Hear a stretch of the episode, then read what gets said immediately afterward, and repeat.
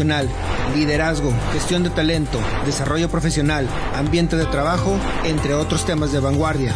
En Universo RH resaltamos la importancia del factor humano en todos los ámbitos. Los esperamos. Entra a solirradio.com y conócenos. Suscríbete en Spotify.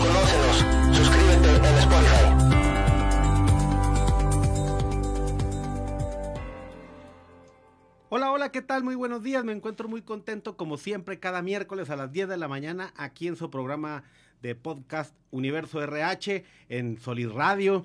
Muy contentos con esta mañana fresca, lluviosa, llena de energía y vitalidad. Bueno, por lo menos a mí así es como más me gusta. No sé aquí a mi socio, colega y amigo Arturo Castañeda. Arturo, muy buenos días. ¿Cómo estás? ¿Cómo te sientes el día de hoy? Israel, muy buenos días. Pues la verdad, un miércoles más, feliz de estar aquí en solirradio.com. Una mañana fresca, lluviosa, un huracán por ahí que está entrando a nuestro país.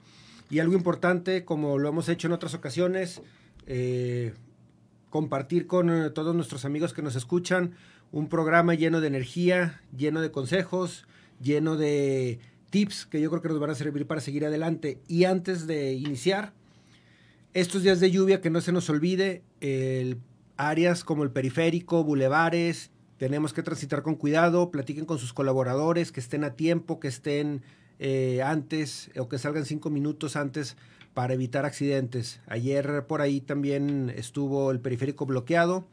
Eso generó atrasos en algunas empresas cuyas rutas no pudieron eh, pasar a tiempo. Y ahorita en la mañana también hubo por ahí varios accidentes. Entonces creo que vale la pena que le dediquemos el tiempo, avisar a nuestros colaboradores que estos días de lluvia, pues bueno, hay que tomar las debidas precauciones. Me parece interesante, sobre todo diríamos, bueno, ¿y será nuestra responsabilidad, nuestra obligación? Bueno, yo creo que humanamente hablando sí, y como líderes en tu departamento, en tu área, en una empresa, si tú tienes gente a tu cargo, es una eh, excelente invitación, exhortación, información y sobre todo también que ellos permeen de que hay un interés genuino de tu parte y se preocupa uno por ellos. Bueno, y se estarán preguntando cuál es el tema de esta sesión, que es la número 6 del podcast Universo RH, y es estrategias efectivas de salario emocional para atraer y retener talento, Arturo. Tú, tú, te das cuenta que te estoy aventando una pelotita. Vamos a batearla. Para que te avientes un home run. En lo primero, salario emocional. Palabra también de moda. Palabra también que ha estado escuchándose eh, ya tiene tiempo. De acuerdo a Great Place to Work, la definición de salario emocional es la retribución no monetaria. O sea, de entrada es, yo te estoy entregando algo no monetario y es algo adicional a lo que yo ya te entrego, a lo que yo ya te otorgo, a lo que yo ya doy. Así un colaborador que recibe a cambio de su trabajo. Vamos a llamarle el extra, lo podemos poner de esa manera. Y este concepto está asociado a la satisfacción de una necesidad personal, profesional, eh, familiar, laboral, etcétera, que nos ayuda a mejorar nuestra calidad de vida. En otras palabras, es salario emocional. Yo te estoy entregando a ti algo que es no monetario, que te va a, satisfa- a satisfacer una necesidad o que es adicional a lo que ya se te otorga por eh, desempeñar tu trabajo. Tú sabes que mis preguntas no son con el afán de ser incisivo o polémico, pero es, pero esa prestación de salario emocional es obligatoria o es un plus, un valor agregado que la empresa dice, bueno, voy a ayudar al salario, que es en efectivo, a darle un poco más y el día que no quiera, ese salario emocional no existe. O, ya se convierte en parte del paquete. No, es un plus. O sea, eso es un extra. No estás obligado a darlo, pero creo yo que es algo que a todos nos gusta, el tema de el extra y creo que también debemos de ser lo suficientemente maduros para no esperarlo. Si no lo dan, qué bueno. Si no, no, lo, no es otorgado como tal o no es entregado tal cual, pues bueno, es parte de nuestro trabajo hacerlo, entonces pues no, debería de haber un extra. Tú corrígeme, pero eh, ah, dando consultoría, capacitación, coaching en algunas empresas, mucha gente de RH, no digo todos para que los que nos ven y nos escuchan no se asustan, yo sé que hay unicornios que son gente que sí lo viene practicando, pero muchos no lo hacen, no lo ven como una estrategia, que ahorita entramos en esa parte. Eh, ¿Crees tú que es recomendable que eh, sea parte de una propuesta? hacia la directiva, hacia la gerencia, hacia el dueño de la empresa, implementar salario emocional o no debería extralimitarse en esa propuesta? Mira, si es necesario, lo digo necesario, ¿por qué? Porque ahorita ya todas, sobre todo las nuevas generaciones, esperan eso. O sea, ya no es un, qué bueno que, no, o sea, ya es un, lo estoy esperando. Entonces, sí es necesario, pero yo creo que debemos de empezar por lo más básico. Eh, tú también este, lo conoces, digo, nuestro amigo Alex, o sea, es un director que hace lo básico, da las gracias, pide las cosas por favor y se asegura. que hicimos de este programa es precisamente estrategias efectivas de salario emocional para atraer y retener talento. Es decir, quieres tener gente valiosa que aporte, que abone, que contribuya, que le dé más allá de lo que tú estás buscando, pues también tiene que ser esa parte recíproca. Sí. Mira, esto no es nuevo. Digo, un dato también ahí importante de salario emocional, este, que fue eh, o fue lanzado y uno de los precursores fue la Business School de Madrid. Ellos integraron lo que era un paquete de salario emocional para poderle decir a la empresa, arranca con esto o empieza de, de, esta manera. Son cosas que nosotros ya conocemos. Temas de días libres, temas de horario flexible, temas de este, eh, capacitación, temas de voluntariado o temas de espacios eh, que fomente la distracción en la empresa. Digo, fueron cinco cosas muy sencillas.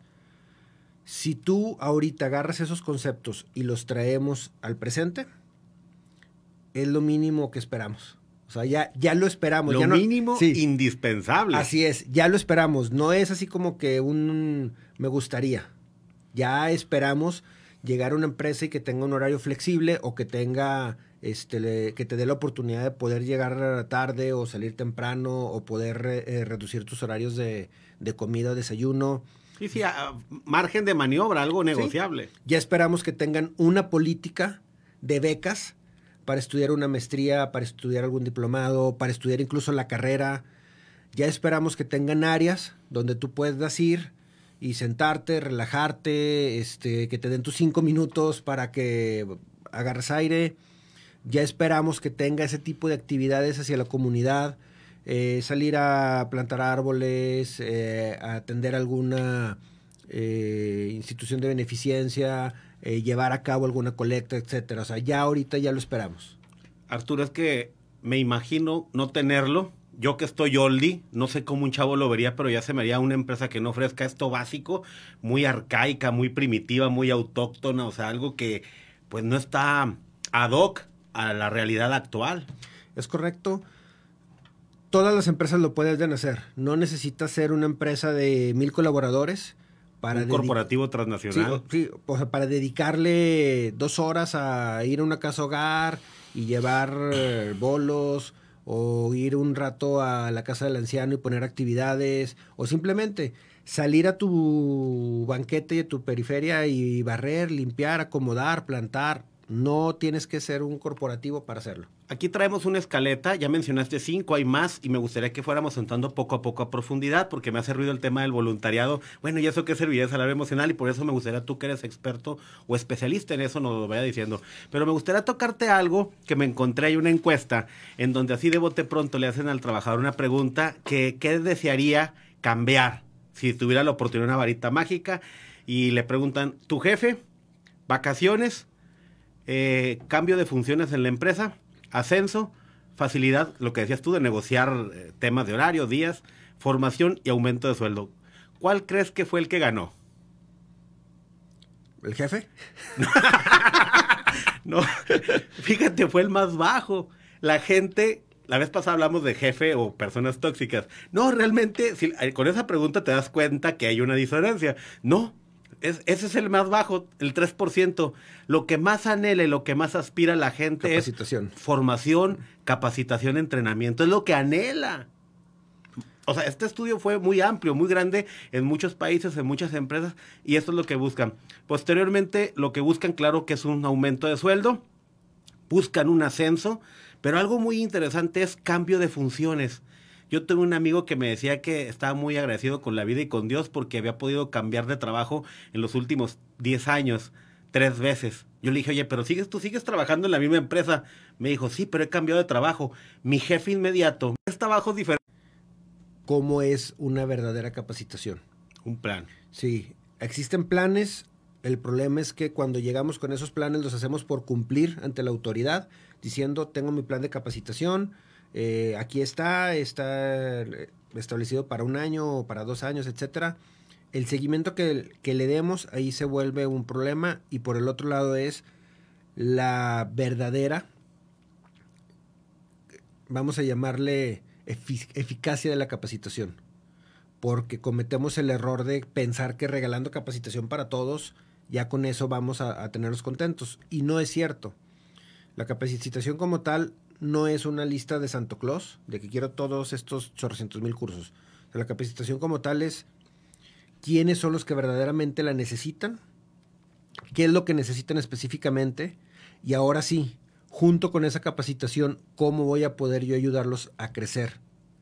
Y no tiene que ser eh, todo pagado. Ahorita lo que tú comentas, el cross training o el moverse de manera lateral, ayuda muchísimo aprendes nuevos conocimientos, nuevas habilidades. Ilumínanos para los que estamos, no estamos tan leídos y creídos como tú. ¿Cross qué? Cross training, que es entrenamiento cruzado. Hay empresas que tienen muy bien establecido el cómo llevar a cabo ese entrenamiento cruzado, donde tú inicias en una posición, a los dos años ya están eh, buscando moverte a otra posición dentro del mismo departamento o dentro de las mismas funciones a los dos años ya están viendo el siguiente paso o probablemente ya tú puedes participar en una promoción interna, ya traes más experiencia, más conocimiento y ya se vuelve ahora sí valioso hacer esa ¿El enfoque de esa estrategia es hacerlos multifuncionales o cuál es el truco detrás de, de esa estrategia? Son tres. El primero es hacerlos multifuncionales. El segundo es que ellos mismos al conocer puedan proponer mejoras, puedan eh, eh, resolver y puedan también, si antes era el cliente, bueno, ahora soy el proveedor. Sí, y, traer la sensibilidad del negocio. Y el tercero es irlos preparando para que el día de mañana puedan ser eh, gerentes. Como una cantera. Sí, exactamente. Oye, muy interesante.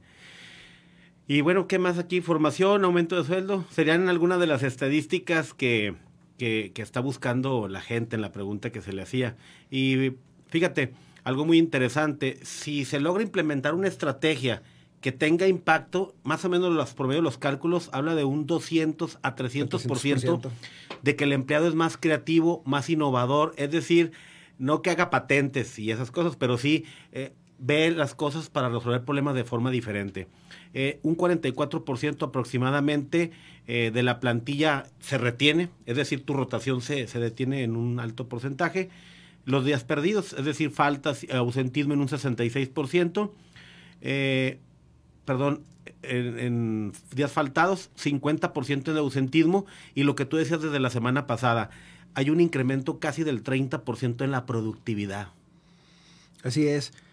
De acuerdo también a datos que son muy similares a los que ahorita comentas, eh, un estudio que hizo Entrepreneur, Generación X, Baby Boomers, etcétera, para lo que son los baby boomers, más o menos nacidos antes del 70, ellos buscan beneficio a la salud. O sea, eso es el tema crítico. Ahorita, ¿cómo me voy a retirar? ¿Dónde está mi seguro de gastos médicos mayores? ¿O qué programas son los que me da la empresa para precisamente hacer eso?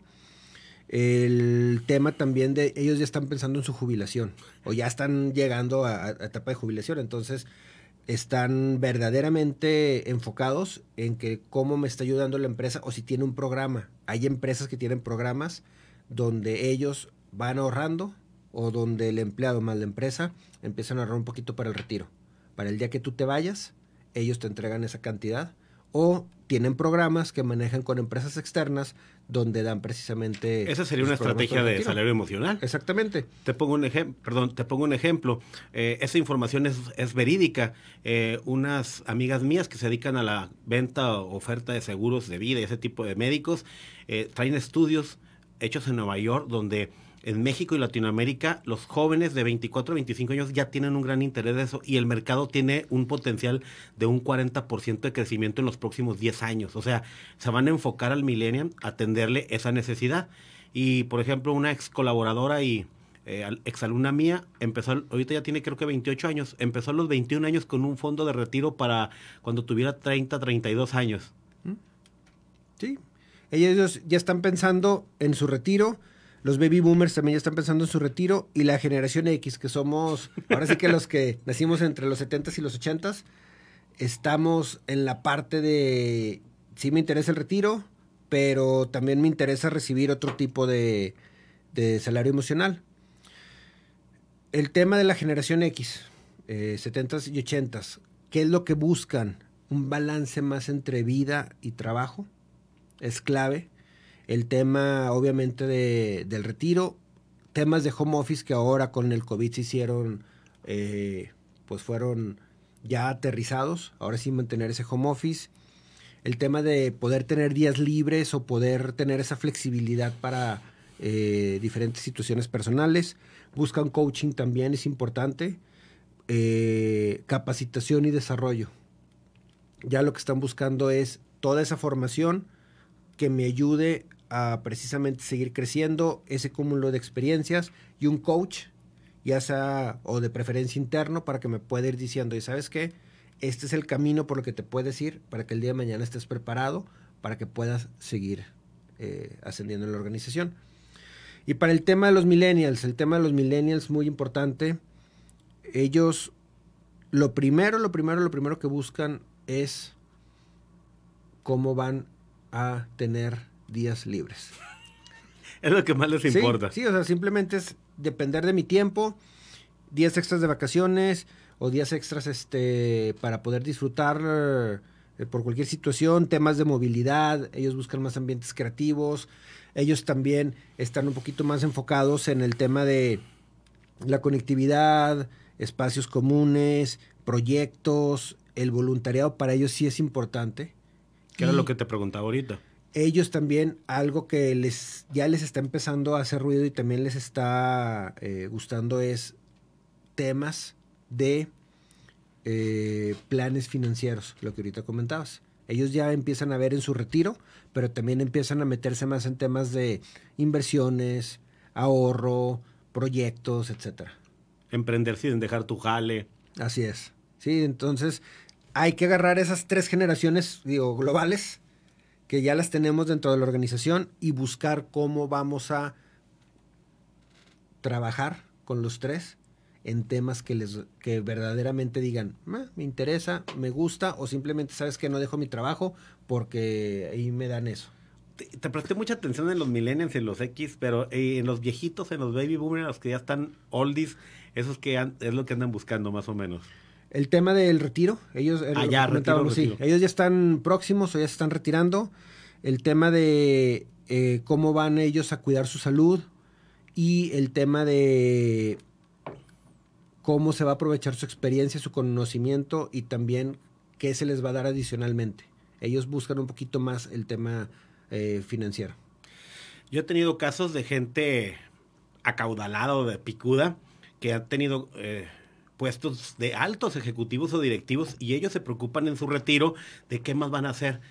Me he fijado en la clase media, gente que se retira, se avejentan, se acaban, se extravían, se pierden. Pero los señores, los CEO, no sé, de, no quiero decir nombre de empresas, ellos buscan otras cosas a qué dedicarse. Sí, fíjate que la generación baby boomers está acostumbrada a trabajo, trabajo, trabajo, trabajo, trabajo, trabajo, trabajo. Entonces dejan de trabajar en una empresa y son consultores o siguen dando algún tipo de coaching o empiezan a tener algunas actividades que los mantenga todavía con Cátedra universitaria, escribir un libro. Son más de rutina. Un millennial, pues no, un millennial lo que espera es días libres. Tener el tiempo libre. y hacer actividades de voluntariado. Oye, muy bien. Eh, no sé, ¿qué otra cosa crees que quieres que entremos directamente a alguna de las estrategias para la gente que nos escucha? Yo creo que a- algo que sí debemos de, de- de tocar como tema que es importante es la visión de ambas partes. Tienes la visión de cómo lo ve el jefe, el dueño, el director. se achica los de RH para proponerlo, pero también como yo ofrezco el servicio con ellos, se resisten. O sea, hay una resistencia, pero férrea, a querer cambiar. Y les digo, yo no te estoy pidiendo que hagas todo un cambio organizacional. Hagámoslo si quieres como prueba piloto. Es como cuando haces un prototipo. Vámonos por un departamento. Es más, vamos a hacer tu departamento más caótico. Y es cuando ellos han descubierto que implementando ciertas estrategias hay un resultado y entonces ya ahora sí empiezan por departamentos áreas o todo en general. Ok, juguemos al, al abogado del diablo. Va. ¿Por qué he de recompensarte por hacer tu trabajo si ya te pago un salario?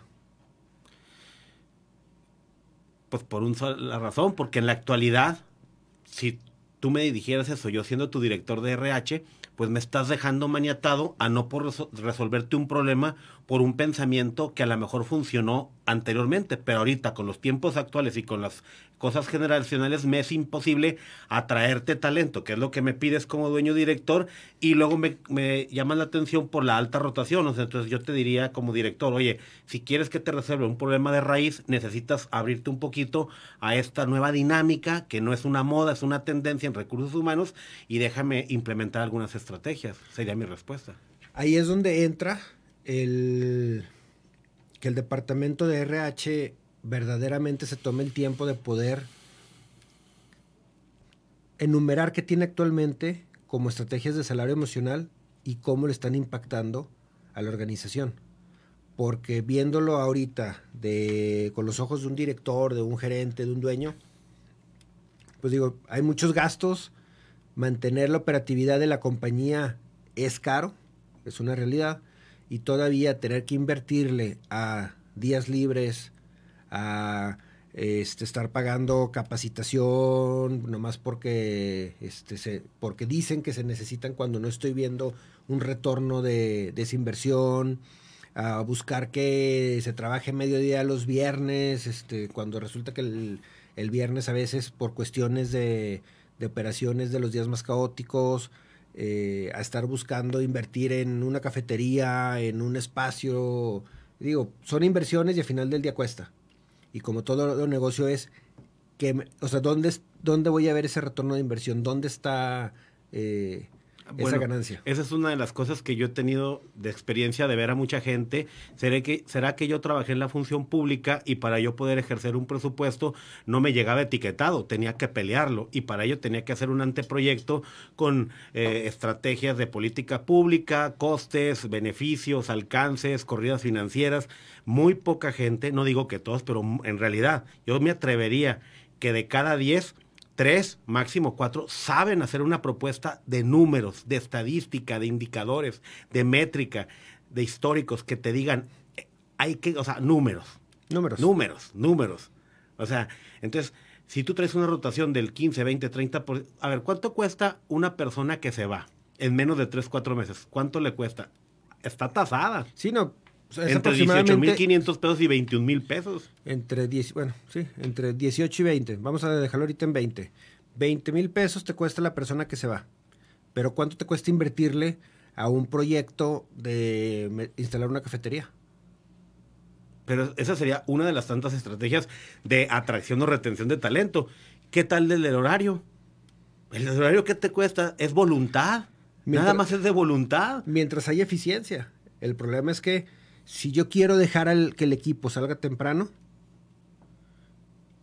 y si mi comentario es nada más que no dejen pendientes, automáticamente es donde... uh,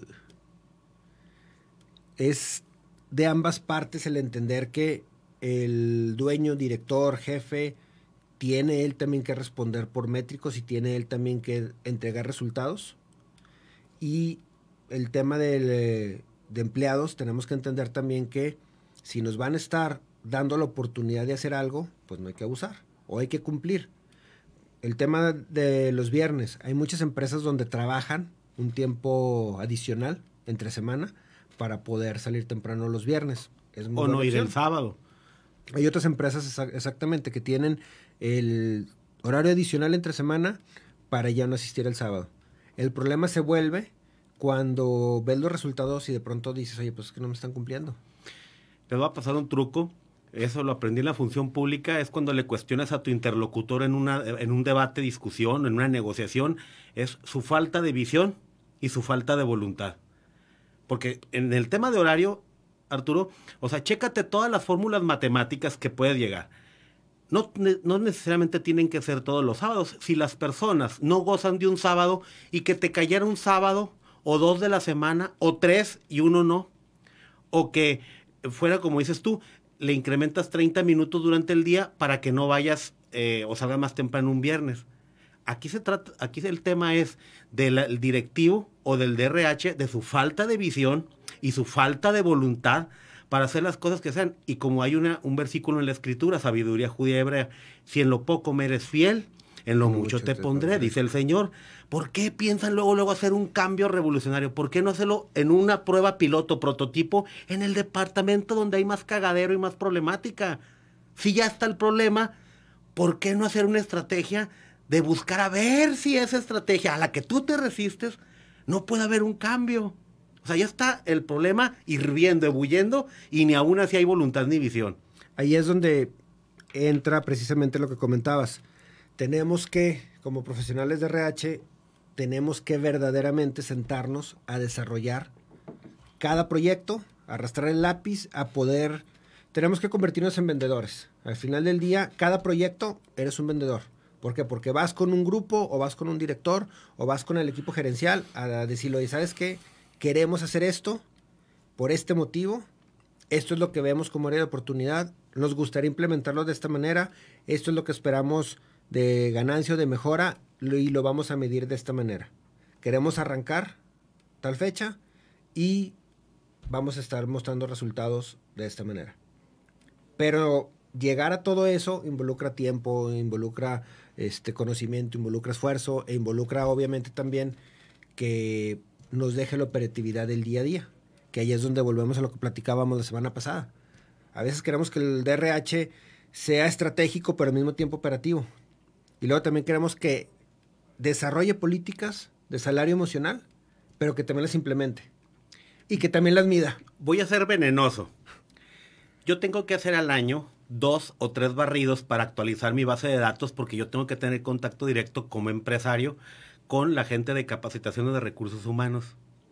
¿Qué porcentaje crees? Son 300 empresas importantes en la comarca lagunera. ¿Qué porcentaje crees que se mueve de rotación de mismos jefes de recursos humanos de empresa a empresa y que los tengo bien mapeados quiénes son los que se mueven? ¿Qué porcentaje crees? 50%. 30%. Un 30%. Y siempre son casi los mismos. Y hay un patrón conductual. Los que se mueven, ninguno es para abajo. Casi todos, de ese 30%, casi todos van creciendo para arriba en empresas y tienen un perfil, estrategas. El 70% de los que tengo en esa base de datos no son estrategas. El 30% sí. ¿Por qué creo? identificar qué nos está funcionando y qué no. Hay empresas que ya dan, ahora sí por default, el tema del viernes salir temprano. Ya no lo vas a quitar, ese ya lo tienes ganado, ese tiene 5, 3, 4, 10 años tal vez funcionando, ya no lo vas a mover. Ese ya no lo toques, más bien es adicionalmente qué es lo que vas a hacer para poder seguir atrayendo eh, nuevo talento y mantener el que ya tienes. Y también tienes que tener la visión para poder decir cómo me va a impactar esta decisión o este programa en los siguientes cinco años o en 10 años. Muchas veces ya ves que hay una evaluación cuantitativa y cualitativa y creen que lo cualitativo no se puede cuantificar. Claro que se puede cuantificar. ¿Todo se puede medir? Sí, todo se puede medir. Siempre y cuando tengas la meta esté bien desarrollada y bien identificada, sea una meta smart, para que te asegures de que lo estás midiendo de manera correcta. Ahora, viene otro tema. Vamos a dejar ahorita un poquito el tema del horario flex- flexible, el tema del trabajo remoto, que ya lo vimos también, el tema de los días libres también, que para cada empresario sabemos que el día libre que está entregándole al colaborador, al colaborador le cuesta. ¿Por qué? Porque lo, lo tiene que pagar completito, con su salario más toda su carga social. Pero ok, ya lo aceptó el empresario. Temas, ahora vámonos al tema de instalaciones. El tema de las instalaciones es también importante que yo como jefe, dueño, director, vaya actualizando mis instalaciones, le vaya invirtiendo, no porque tengo un cuarto ahí y mentalmente quepan cuatro personas, tienen que estar esas cuatro personas. Tengo que pensar también en hacerlo agradable, en que sea cómodo, en que verdaderamente se tenga todo lo necesario para poder laborar. Como empresario, en ocasiones es un, pues prefiero pagar nómina que estar pagando la remodelación. Prefiero este, guardar el dinero para las temporadas difíciles que invertir en la pintura. Pero creo que tenemos que cambiar esa mentalidad. Es diferente que yo me acerque con este grupo y le diga, oigan, ¿saben qué? Quiero pintar este cuarto, todos apretados, no hay ahorita para crecer, pero mi propuesta es, pues vamos a dividirlo de esta manera, vamos a hacer este acomodo. Es cuando se ve que también tú como, como director, como empresario, como dueño, bueno, estás buscando lo mejor para tus empleados. Oye, ahorita que dices de la distribución del acomodo, no sé si tenga que ver con la parte de ergonomía o, o acomodo, pero una vez me tocó una empresa que porque había que la gente andaba muy estresada o muy apática o muy agresiva, y le dije, podría ir a tu empresa no solamente para echarle un vistazo, agua a los camotes, dirá mi papá, sino para ver. Voy entrando, Arturo. La pared blanca, no había nada y todos pegados a la pared, así como en escuadra, y nadie se podía ver ni nadie podía interactuar. Y en el otro departamento estaban todos acomodados con las estaciones de trabajo. Pero cuando llego, le digo, oye, qué padre, aquí sí está diferente acomodado, le dije, y luego me dice el cuate, sí, pues es que aquí es las caballerizas que les puse a los muchachos.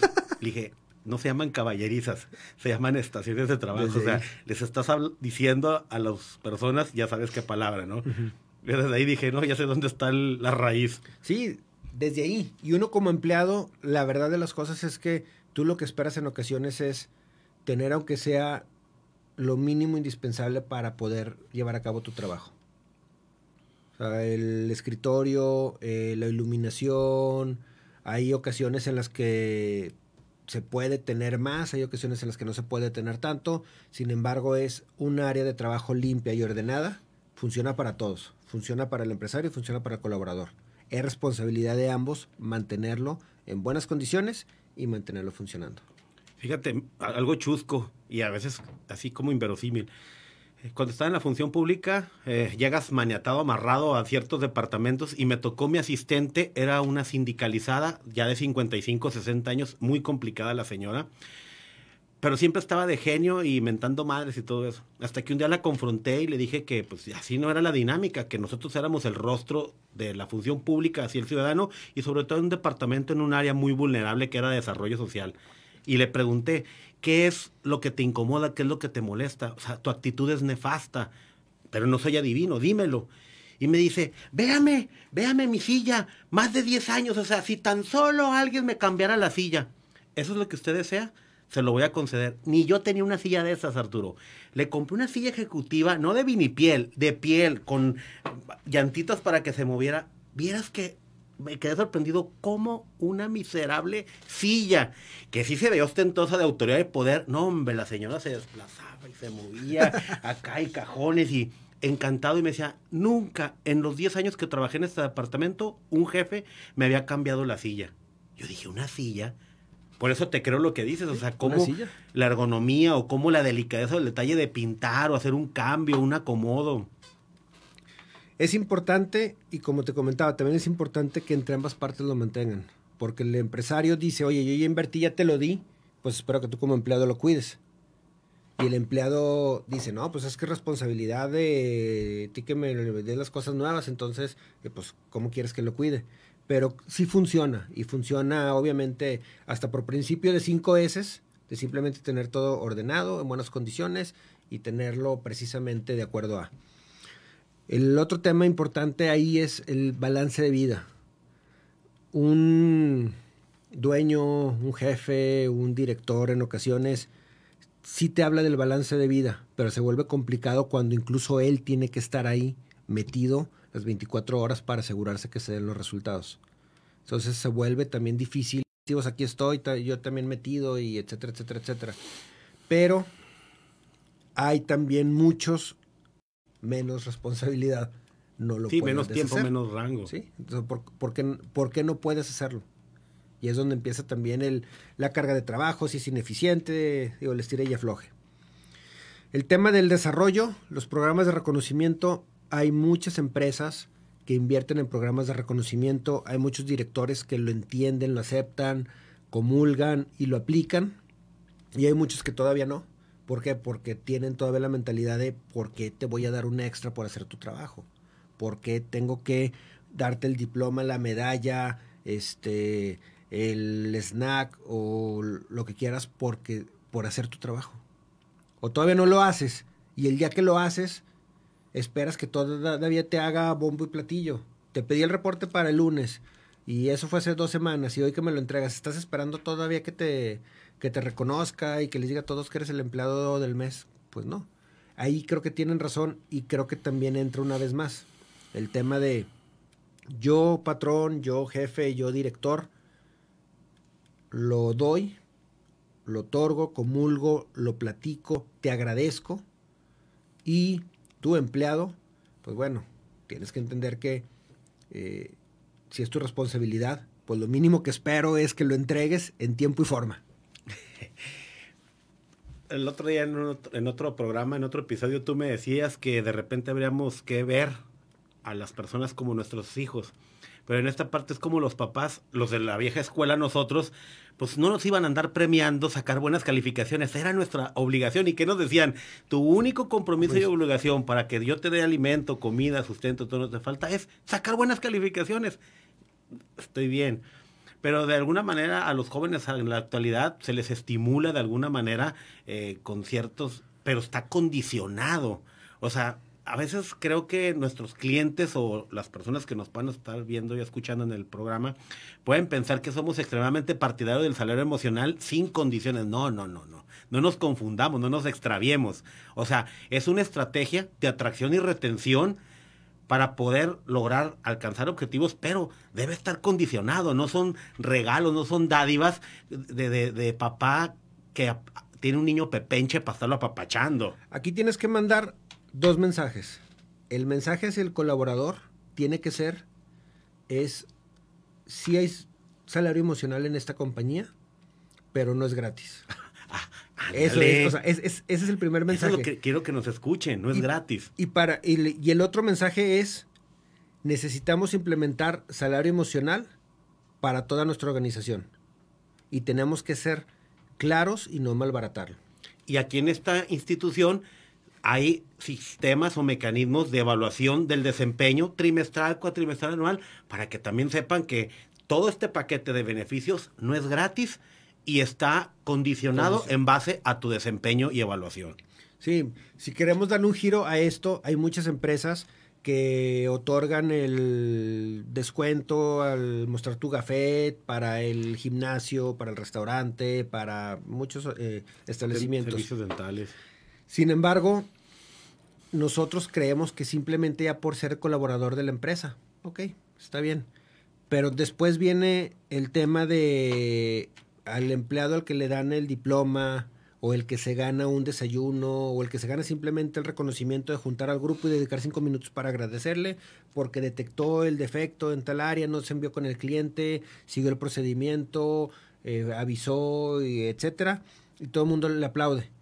Y luego hay empleados con la envidia que dicen, no, pues es que a mí no me lo reconocen. Sí, pero una cosa es que te reconozca porque hiciste tu trabajo, pero diste el extra al verdaderamente asegurarte e incluso resolver en ocasiones. Y la otra es que creas que porque eres empleado de esa organización te lo tienen que dar así, tal cual. Oye Arturo, algo que me gustaría mucho que me platicaras o me ampliaras, yo lo he visto así ligeramente, esos beneficios que sí vienen al trabajador, pero no directamente, son indirectamente. Por ejemplo, a mí me- no me tocó ningún trabajo, pero soy socio en algunas cámaras y han hecho gestiones con universidades para beneficiar como socios a tus, a tus hijos con becas. Hombre, yo tuve becas del 50, 70% en buenos colegios aquí para mis chavos. Qué alivio, ¿eh?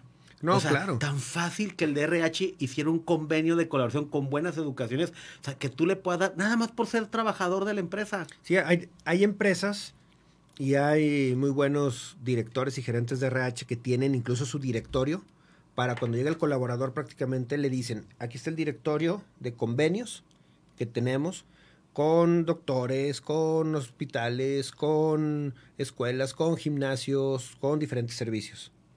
Y del otro lado también existe las organizaciones que te dan la oportunidad del tema de voluntariado, que sé que es un tema que también ahí andabas, andabas buscando.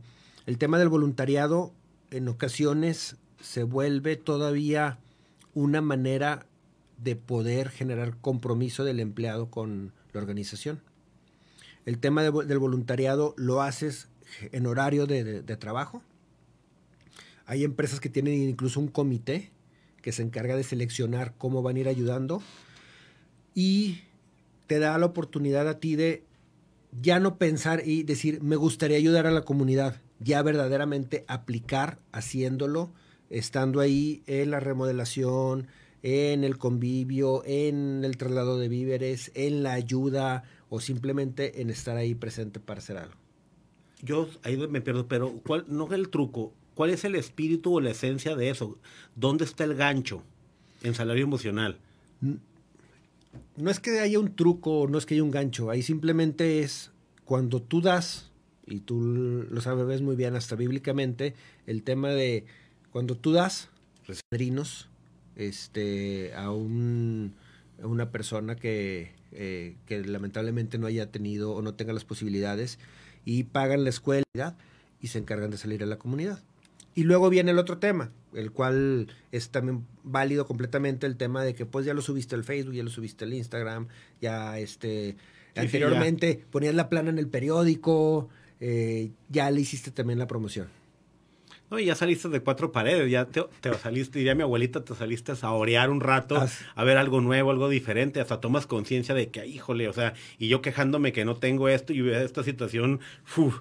¡Qué alivio! No Es sé si es el truco, ¿verdad? Sí. Yo siempre quiero ver trucos, es que soy, soy muy malicioso.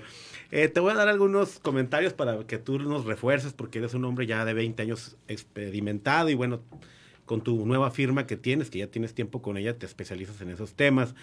Eh, ¿Qué genera todas estas estrategias? Oportunidades de crecimiento y de desarrollo dentro de la empresa, compatibilidad de vida personal y profesional, ser parte de las decisiones de la empresa, desarrollo personal y profesional, buen ambiente laboral, cultura y valores de las empresas a los trabajadores.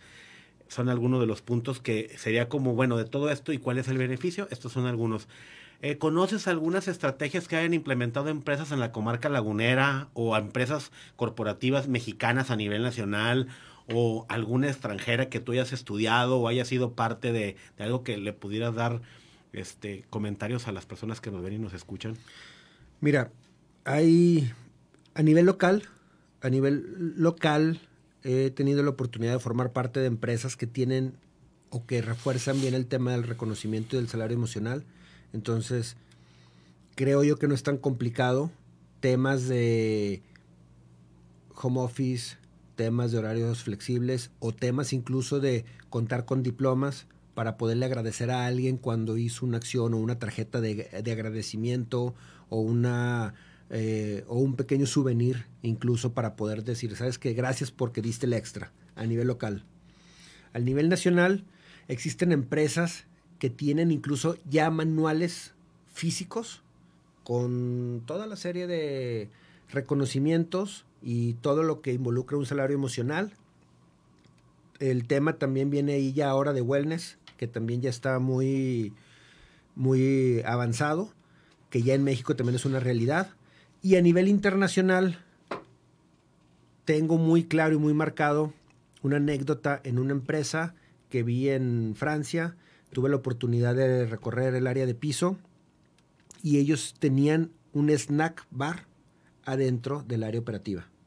Siendo una fundidora, tenían ellos un área muy limpia, muy bien acomodada y muy bien organizada para que tú ibas ahí, te sentabas, sacabas de la máquina el café o sacabas las galletas, este, o llegabas con tu snack.